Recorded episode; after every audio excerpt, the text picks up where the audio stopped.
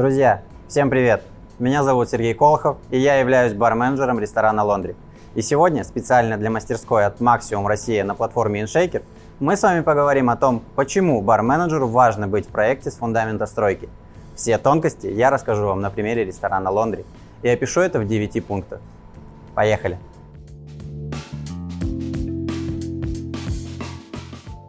Представьте, вы приходите в бар на должность бар-менеджера, и вам предстоит решить ряд важных проблем. Подобрать персонал, поменять коктейльную карту, сократить косты, улучшить эргономику бара. А перед вами оказывается совершенно неподготовленный бар по одной лишь причине. На этапе стройки не уделяли достаточного количества внимания этим моментам. Пункт номер один. Знакомство с подрядчиками. У вас всегда есть возможность контролировать процесс стройки, знать о датах сдачи проекта и всегда иметь актуальную информацию. Также вы можете урегулировать технические вопросы до открытия, а не после, когда это, как правило, становится почти невозможным. Например, у нас возникла проблема в самом начале стройки, когда нам подрядчик привез станцию, а ее всю повело. Если бы мы это не заметили при принятии станции, то ее бы так и установили. Итог таков. Мы от нее отказались, и подрядчик взял все расходы на себя за ковку новой станции. Именно поэтому важно контролировать каждый этап стройки своего бара. Пункт номер два. Барная станция. Проектировка барной станции очень сильно влияет на дальнейшую работу. Когда вы в начале стройки, у вас есть возможность продумать и прорисовать станцию так, как будет удобно вам и вашим коллегам, даже если в дальнейшем вы не планируете работать в этом проекте. Это очень важный фактор, ведь когда вы заходите в уже построенный проект, где вместо станции стоит одна большая плоская поверхность, которую руководство планировало как станцию, то в дальнейшем это очень тяжело подстроить под удобство работы. Важность проектировки станции еще также влияет на следующие вещи. На своевременную отдачу напитков, на правильное расположение барменов за стойкой, чтобы не мешали друг другу при работе, место раздачи для напитков, которые будут отдаваться в зал, и в целом на множество других мелких деталей, которые могут возникнуть локально в том или ином проекте. Пункт номер три. Эргономика бара. Когда проектом занимается дизайнер, то, как правило, он визуализирует только красивый ресторан, но неэффективный в плане удобства работы. Холодильники, полки, бутылки, розетки, подведение воды. Продумайте, какие холодильники будут стоять в баре, где и какой ширины будут висеть полки, из каких бутылок вы будете наливать свои коктейли. Казалось бы, все это мелочи, но когда это сделано грамотно с начала проекта, это облегчает жизнь всем в дальнейшем. Также к эргономике можно отнести лед. Будете ли вы его заказывать или поставите свой ледогенератор, зависит только от вас. Но для этого вам нужно найти место для хранения, либо в баре, либо в складском помещении. Подойдите к этому вопросу с особой скрупулезностью. Пункт номер 4. Выбор посуды.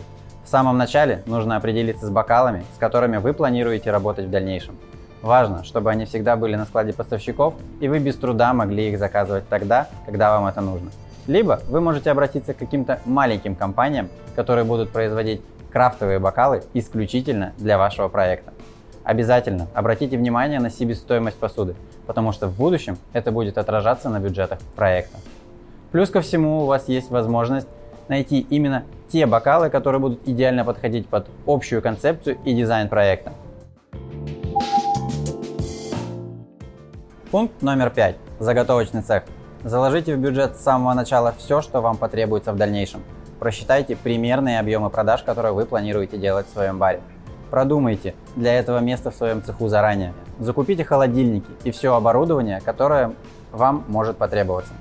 Потому что, как мы знаем на своем примере, свободного места в проектах никогда не бывает. Если туда не поставите свое оборудование вы, то это всегда может сделать, например, шеф-повар. Поэтому расходуйте свое помещение с умом. Продумайте хранение полуфабрикатов и полки в цеху. Если же нет своего цеха, то заготовки можно делать ночью.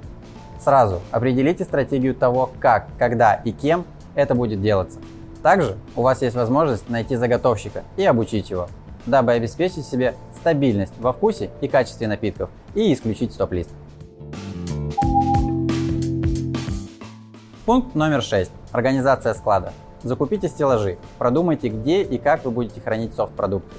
В Лондре мы не можем держать большой сток продукции в ресторане, поэтому у нас арендовано отдельное помещение в 5 минутах ходьбы.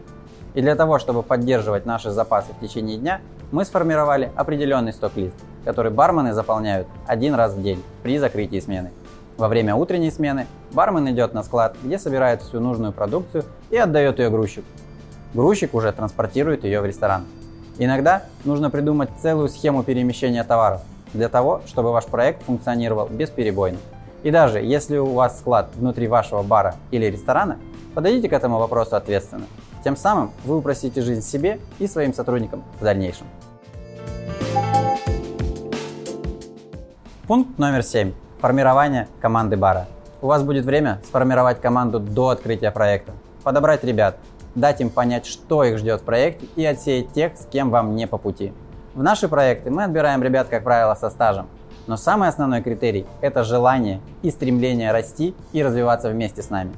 Есть исключительные случаи, когда люди приходят без опыта и за 3-4 месяца уже полноценно встают за стойку и работают на одном уровне со всей командой. Также формирование команды до открытия дает очень хорошую возможность подготовиться барменам к открытию проекта, выучить барную и коктейльную карты и меню кухни, если это требует правила проекта.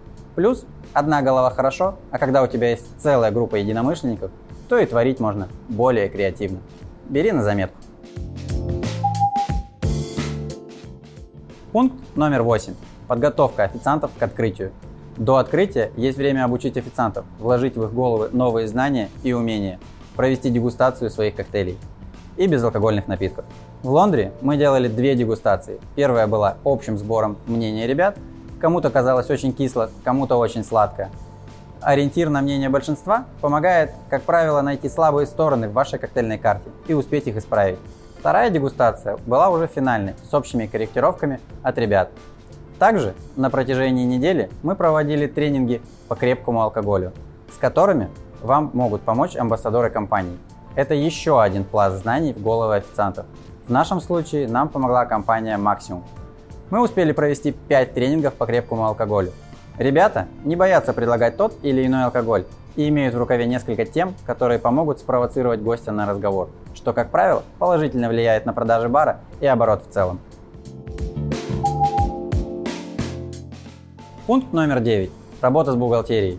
Перед открытием у вас достаточно много времени, чтобы грамотно закалькулировать все свои напитки и подвязать товары к нужным кнопкам, чтобы в дальнейшем у вас все правильно списывалось и не возникло неожиданных сюрпризов при первой же инвентаризации. Не поленитесь и досконально изучите все тех карты, которые пришлет вам бухгалтер. Ведь даже одна неправильно поставленная запятая в калькуляции может стоить вам и ребятам на инвентаризации очень дорого и вы потратите много времени для того, чтобы найти, откуда вылез плюс или минус по позиции. Ну и напоследок, подбор ассортимента бара. Барменджеру важно понимать, какие условия и какой алкоголь предоставляет та или иная компания, чтобы алкоголь идеально вписывался в ценовую политику проекта и его концепцию. Например, мы не можем поставить в Лондре какой-то посредственный коньяк, только лишь потому, что они нам за это предлагают большие деньги. Мы выбрали компанию Maximum, и поставили превосходный в своем исполнении коньяк Курвазье. Идеальное сочетание цены и качества напитка. Это не всегда зависит от барменджера. В нашем случае этим занимался шеф-бармен Максим Горелик. Где-то это решает директор или же сами учредители. Но понимание происходящего для барменджера обязательно. Также мы внесли в свою коктейльную карту 4 коктейля на коньяке Курвазье. Кто сказал, что коньяк не коктейльный продукт?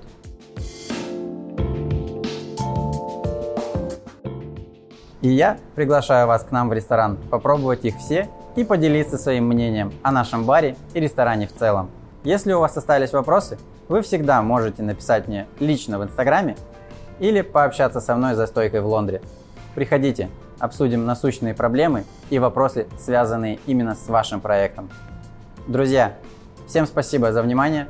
Подписывайтесь на канал InShaker, ставьте лайки. До скорых встреч!